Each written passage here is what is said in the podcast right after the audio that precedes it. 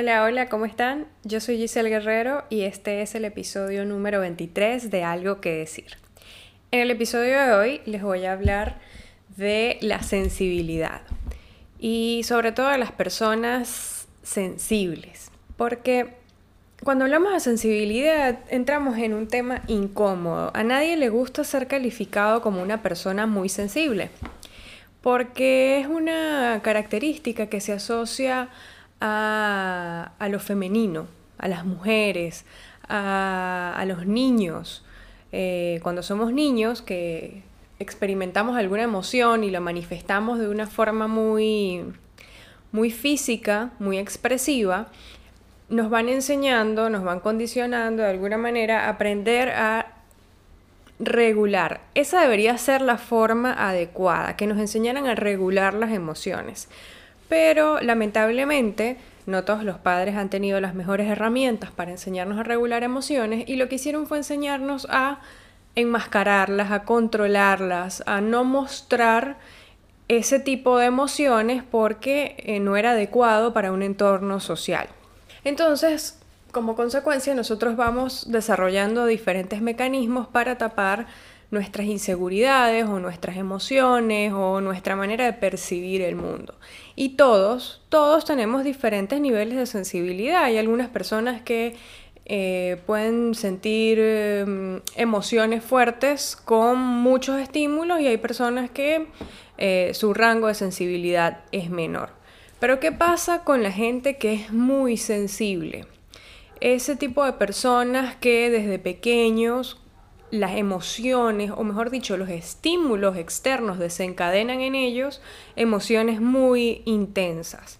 Porque la sensibilidad no es solo llorar. La sensibilidad no es solo que haya un estímulo y a mí me den ganas de llorar o, me ponga nostálgico. La sensibilidad es un rango muy amplio donde yo experimento diferentes tipos de emociones. Eh, hay personas que los estímulos externos lo que hacen es generarle ira, molestia, rabia. Hay otras personas que los estímulos externos los alegran. Es una, es una capacidad de percibir de diferentes maneras lo que está sucediendo alrededor y con una magnitud mayor en comparación con el resto de las personas. Y cuando estamos pequeños es cuando nos empezamos a dar cuenta que podemos percibir cosas que quizás otras personas no están percibiendo. Me refiero cuando son personas muy sensibles. Empezamos a, notar emociones, o mejor dicho, sensaciones internas, porque cuando estamos pequeños no tenemos este vocabulario de emociones y qué es una emoción y, y cómo se siente eso. Simplemente experimentamos diferentes sensaciones que no entendemos de dónde vienen y muchas veces no son nuestras propias sensaciones. Es decir, hay una situación externa que nos genera a nosotros una reacción, pero pareciera que la reacción no, no, no fuera algo involucrado con nosotros. Es como que si lo que estuviéramos percibiendo fuera de otra persona. Es lo que llamamos ser esponjas.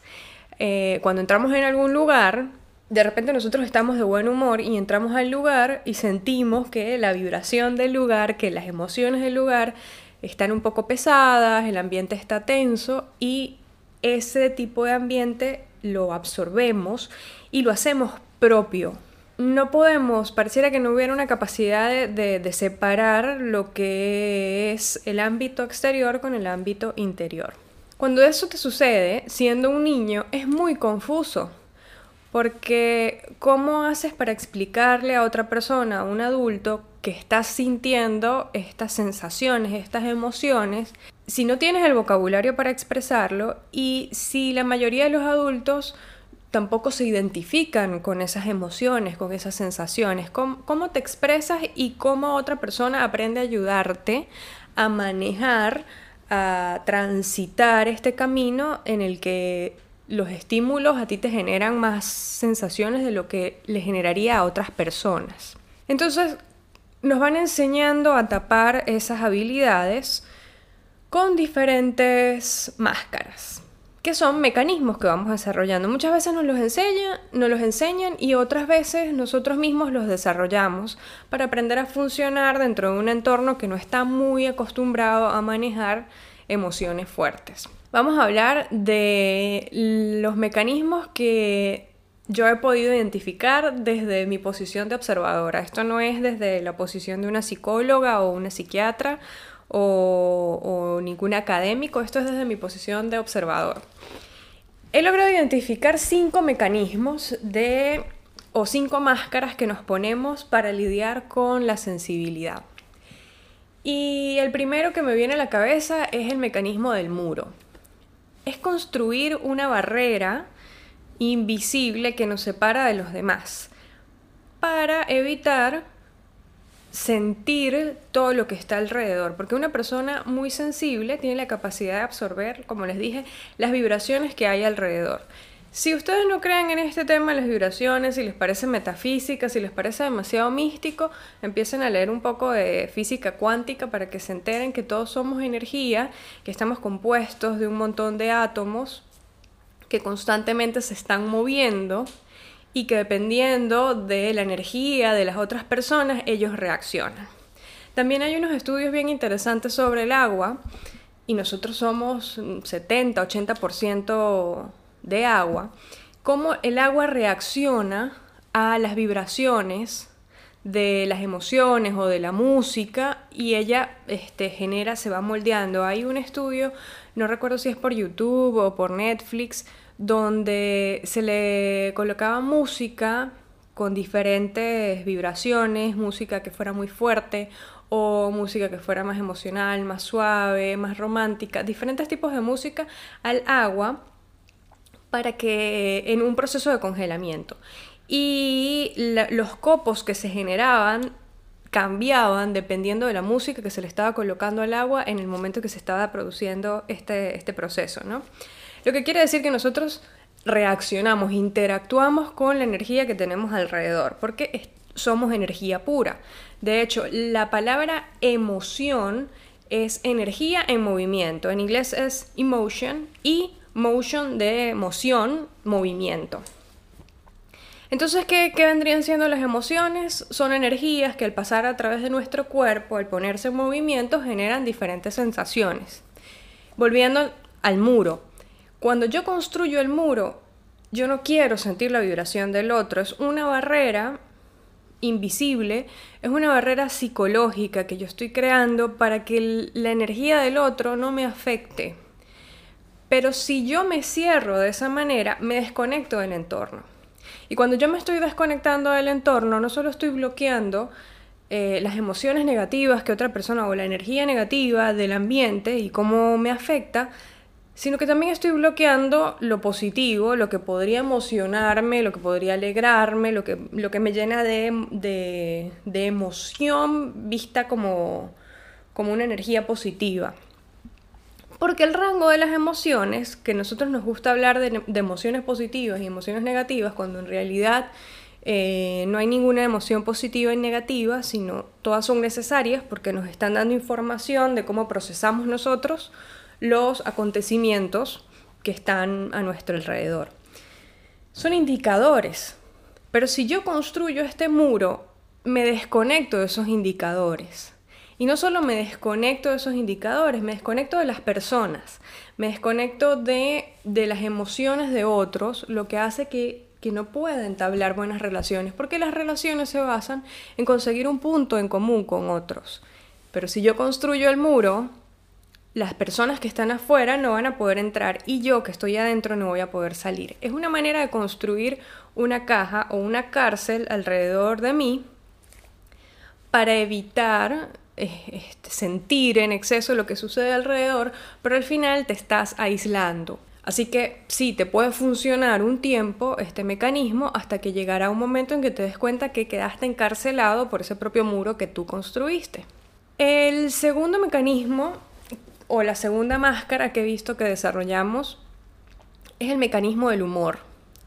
Y el mecanismo del humor es tricky, es, es, es complejo, porque visto desde afuera es muy aceptable, a todo el mundo le cae bien la persona chistosa, la persona que sabe sacar un chiste de cualquier acontecimiento. Y el humor es una herramienta bastante buena, bastante útil para aprender a digerir, a regular situaciones muy intensas.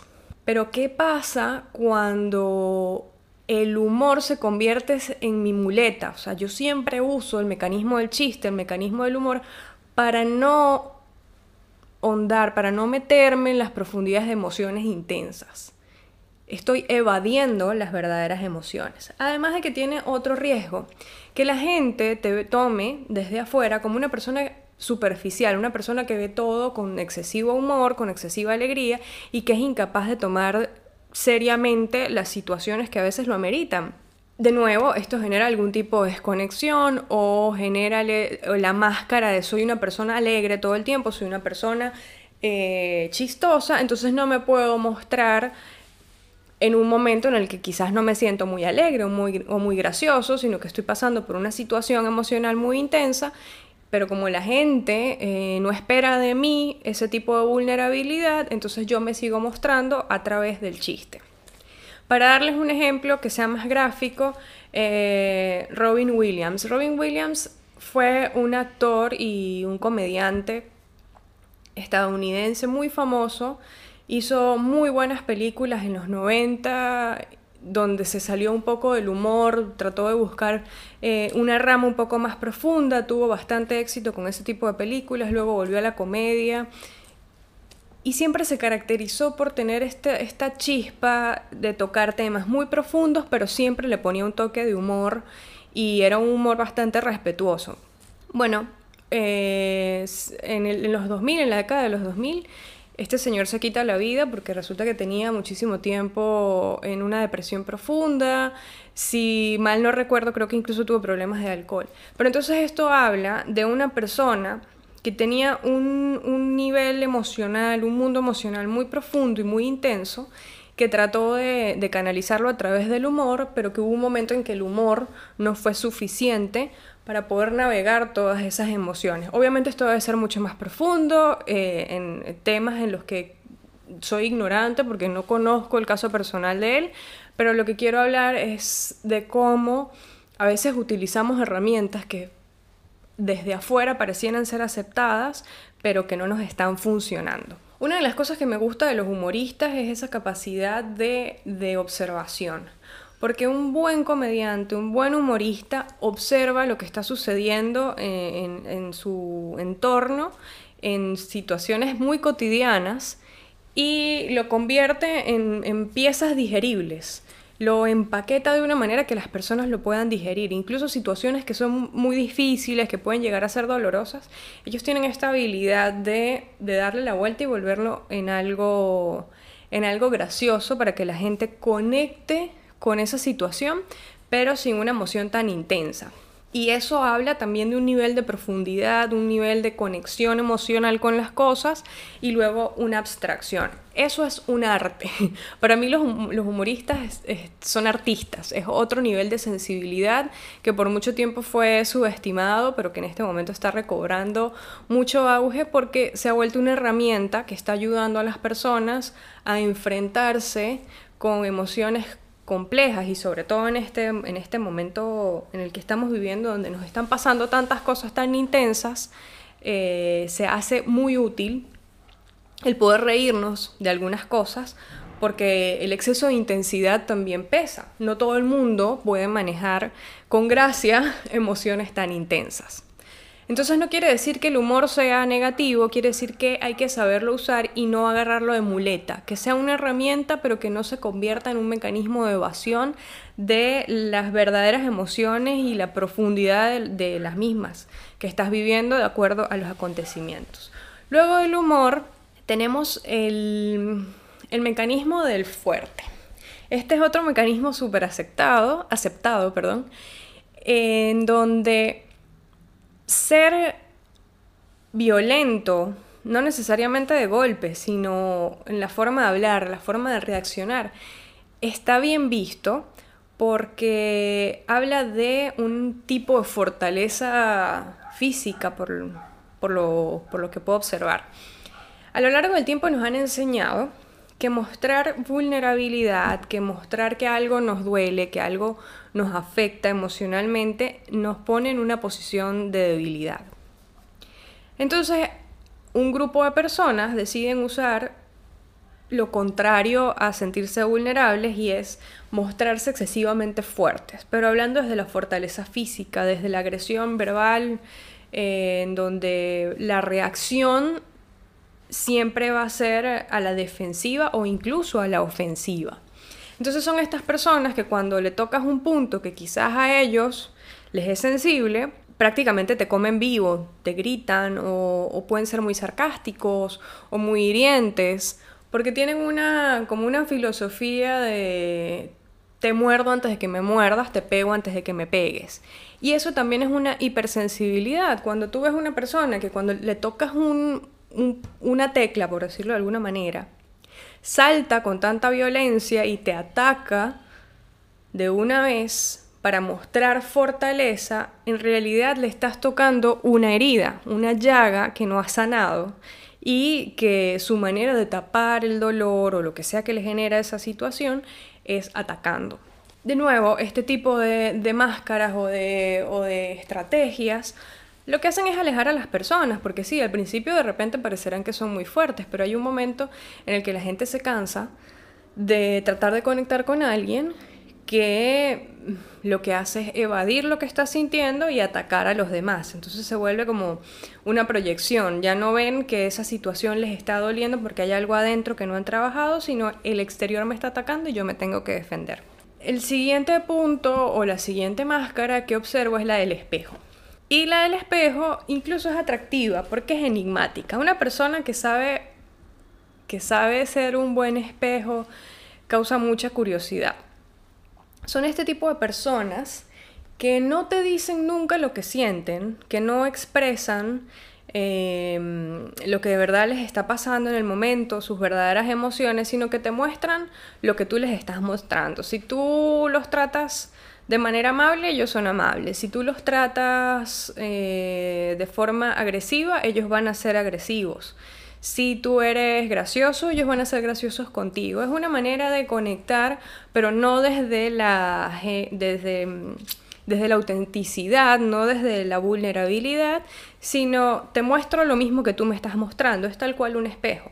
Entonces es enigmático porque, bueno, tú estás viendo tu reflejo y, la verdad es que nosotros nos, gustamos mucho en general. Entonces cuando una persona nos muestra lo mismo que, nosotros somos, pero sin que nosotros nos demos cuenta, nos parece atractivo o nos puede parecer totalmente repulsivo porque tiene esa característica. Cuando nos conseguimos con esas personas que lo que hacen es la mímica de lo que nosotros les estamos mostrando, o nos encanta o los detestamos o no los soportamos, dependiendo de nuestro nivel de trabajo y de, conciencia, de nuestra autoconciencia. Pero de nuevo, es, una posición muy solitaria porque esta persona no te está mostrando lo que de verdad siente o lo que, o lo que de verdad piensa, sino que simplemente te está mostrando partes de ti.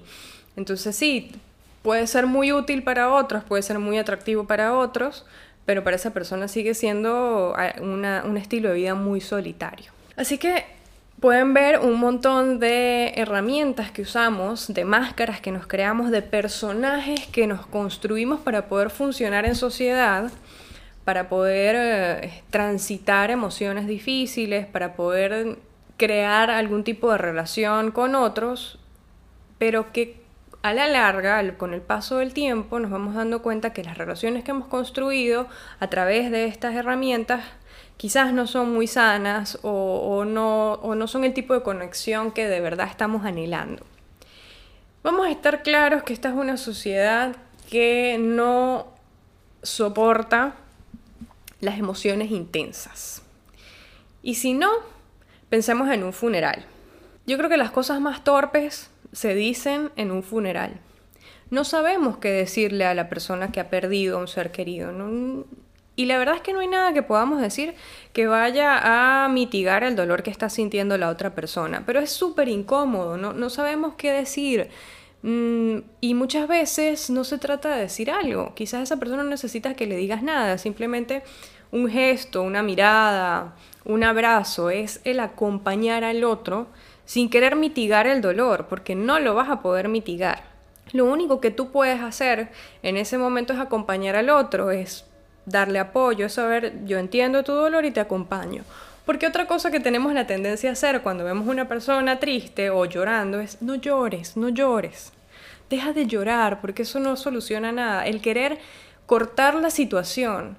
Y muchas veces queremos cortar la situación no por la persona, no por la emoción de la persona, sino por lo incómodo que nos hace sentir a nosotros ver a otro llorando y mostrando su vulnerabilidad, porque no estamos acostumbrados a manejar ni siquiera nuestra propia vulnerabilidad. Entonces lo que hacemos es tratar de, salir rápido de esa situación, de cortar rápido con esa incomodidad, porque es inevitable, o sea, es, es insoportable transitarla. Igual nos pasa con, con los excesos de ira. Estamos viendo eh, una época en la que las emociones están muy caldeadas y, las respuestas son de, mucha violencia. Y para que hayan llegado a esos niveles de violencia quiere decir que hay muchas emociones que, que se han estado acumulando a lo largo de muchos años en estas personas. Eh, eso es mucho dolor que se fue, son capas y capas de dolor que se han ido acumulando a lo largo de generaciones ya y que finalmente explotan, porque vamos a estar claros, las, emociones vamos a visualizarlo de esta manera, para que, para que entendamos por qué, por qué se generan estas explosiones que pueden ser de ira, de violencia, de cólera, como pueden ser de una depresión o puede ser este, una tristeza, un llanto profundo. Las emociones son, vamos a representarlas como el agua. El agua es un líquido que no tiene forma y que adopta la forma del contenedor. El agua puede ser una gota, como puede ser el océano. El contenedor somos nosotros. Entonces, vamos a imaginarnos que construimos una represa. La función de esa represa es almacenar esa agua para poderla distribuir de una manera controlada y que genere otro tipo de energía, que en este caso es la electricidad. Este contenedor, que es la represa, que es un gran muro, tiene unas válvulas, tiene unas turbinas y estas válvulas lo que hacen es medir la cantidad de agua que está ahí represada y cuando ya hay demasiada agua allí, hay que liberar. Se va dosificando la manera en la que se libera la cantidad de agua que está allí. Y e, de esta forma es productiva, se está manejando la cantidad de agua que hay allí y se usa para un beneficio. Pero si nosotros dejamos de controlar la cantidad de agua que está allí, si dejamos de medir, y las válvulas dejan de funcionar y no se abren las compuertas para ir liberando poco a poco toda esa agua contenida, en algún momento o la presa se, se rebasa y hay una inundación o el muro se quiebra. Cuando se quiebra es un momento violento, es una explosión, es una gran explosión que se lleva todo lo que hay a su paso. Y el agua contenida, cuando explota, arrasa con todo. Y si no se quiebra, sino que se rebasa, también es una inundación. Y es lo que, lo que hablamos de excesos de emociones cuando lloramos y lloramos o cuando caemos en una depresión que, es muy profunda y, ni siquiera sabemos salir de ella porque son tantas emociones que hemos contenido por tanto tiempo, no las hemos dejado salir poco a poco, que ya hay un momento en que ni siquiera entendemos de dónde se originó este exceso de emociones que ahora nos aplastan que nos ahogan, que nos inundan. Entonces, con esta analogía, los voy a llevar hacia los antídotos, o no los antídotos, unos mecanismos más saludables para aprender a manejar este exceso de emociones. Pero antes de decirles cuáles son los mecanismos, les digo por qué es tan importante manejar las emociones. Ya sabemos que a nivel de relaciones, pues aprender a, regular nuestras reacciones emocionales es muy importante para tener relaciones saludables. Pero también hay una relación muy importante que tenemos que cuidar, que es la relación que tenemos con nuestro cuerpo. Como les dije, las emociones son energía en movimiento y esa energía pasa a través de este contenedor que es el cuerpo. Y el cuerpo tiene sus límites. Cuando nosotros no sabemos manejar esta energía, este exceso de energía que experimentamos a través de las emociones, cuando ni siquiera nos permitimos sentir esas emociones, sino que las dejamos allí encapsuladas y las vamos guardando, con el tiempo se empiezan a generar enfermedades. Y hay muchos tipos de enfermedades. Podemos generar enfermedades mentales, podemos generar enfermedades cardiovasculares. Las personas que tienen la capacidad de explotar o de experimentar muy fuerte las emociones, sobre todo las que están relacionadas con la rabia. O mejor dicho, cuando un estímulo lo viven a través de la rabia. Ese tipo de, de emociones generan más pulsaciones en el corazón y el corazón tiene que trabajar más fuerte para bombear la sangre y con el tiempo de, de, tanto reaccionar de la misma manera estás maltratando tu sistema cardiovascular y el corazón en algún momento va a fallar. Puede ser desde un paro cardíaco, puede ser un infarto, puede ser una trombosis, todo lo que tenga que ver con la circulación de la sangre. Y así hay muchas emociones que se van enquistando, y escuchen la palabra enquistar, porque hay emociones que se van alojando en diferentes partes del cuerpo que comienzan como quistes y terminan convirtiéndose en un cáncer.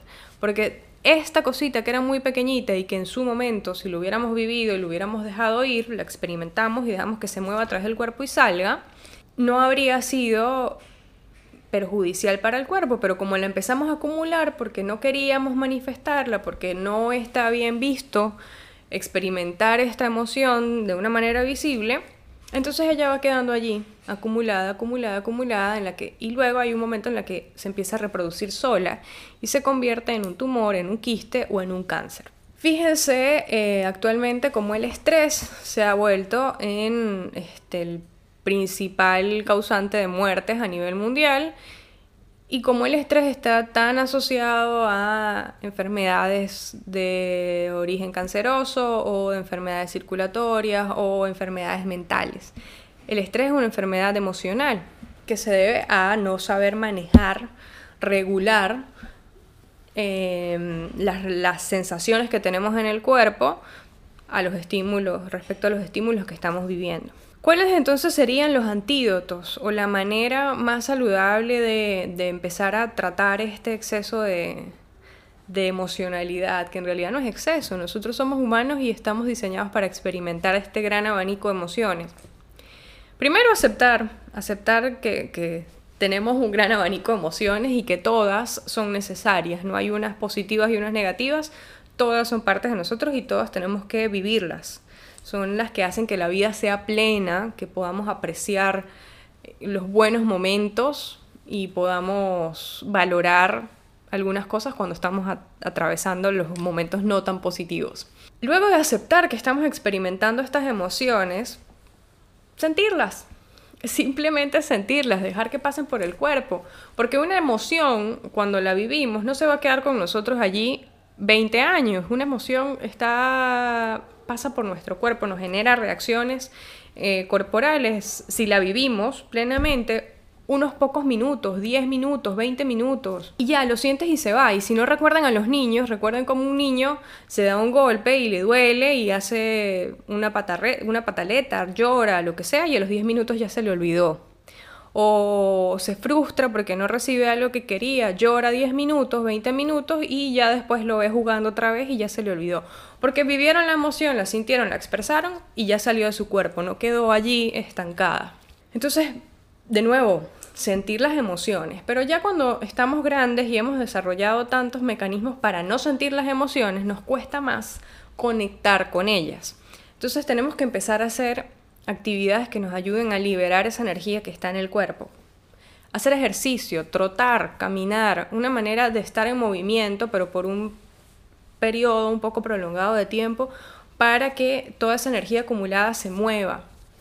Si no te gusta trotar, si no te gusta caminar, puedes hacer yoga, puedes hacer bicicleta, puedes salir y, y dar una vuelta a la manzana. Es una manera de poner en movimiento todo eso que está adentro. El yoga es muy positivo porque el yoga es una, es una práctica que se hace precisamente para mover lo que está estancado en el cuerpo.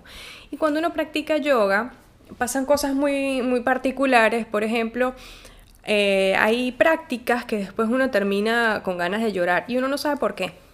Y de repente te da un ataque, una lloradera al, final, al finalizar la práctica. Y es porque moviste emociones que tenían mucho tiempo estancadas en algún lugar, no sabes, a veces ni siquiera sabes cuáles son las emociones que moviste, pero te da por llorar o te da por reír. Y es por eso, porque estás moviendo partes de tu cuerpo que normalmente no mueves y allí era donde estaba alojada esa energía que se ha ido estancando por mucho tiempo. Por otra parte, consigue una persona con la que puedas hablar honestamente, con la que te puedas mostrar vulnerable y comentar lo que de verdad sientes. Si no tienes la posibilidad de hablar con un profesional, un psicólogo, un coach, un terapeuta, un psiquiatra, o algún apoyo espiritual alguna persona que te parezca que te puede escuchar, busca un amigo o familiar, pero no cualquier amigo o familiar. No vas a buscar al que precisamente no es empático y no le gusta lidiar con situaciones difíciles. Debe haber alguien en tu entorno que se sienta un poco más cómodo escuchando este tipo de conversaciones. Esto es muy importante porque a veces nada más el hecho de verbalizar las emociones, de darles nombre, de, tratar de explicar lo que estás sintiendo ya es liberador. Es una forma de drenar toda esa energía que está adentro y que, y que mientras que está allá adentro no, es productiva, lo que está es eh, generando daño. Así que bueno, aquí les dejé algunas herramientas que he puesto en práctica a lo largo de mi vida y que me han ayudado. Eh, no quiero decir que son mágicas porque nada es mágico, es, una práctica y más que nos cuesta desaprender muchas cosas, nos cuesta eh, soltar máscaras que nos construimos para empezar a sentir plenamente, precisamente porque poder mostrarte tal y como eres, en tus momentos más gloriosos y en tus momentos más penosos, y saber que eso no te hace menos o más es real, esa es la verdadera fortaleza, no la fortaleza de querer aparentar que nada te afecta, sino la de mostrarte tal y como eres, con tus altos y tus bajos y saber que cuentas contigo y que tú te vas a poder reconstruir todas las veces que sea necesario porque simplemente eres humano y estas emociones están aquí para enseñarte y para mostrarte eh, lo que tienes que trabajar para mejorar. Así que bueno, espero que estas herramientas las puedan poner en práctica. Si ustedes conocen otra herramienta que los ayude a manejar las emociones, les pido que me dejen el comentario, puede ser en mis redes sociales, en Instagram, en arroba a lo que decir podcast o en el canal de YouTube, déjenme comentarios, suscríbanse, déjenme una manita arriba y bueno, nos escuchamos en el, en el próximo episodio de algo que decir. Chao, chao.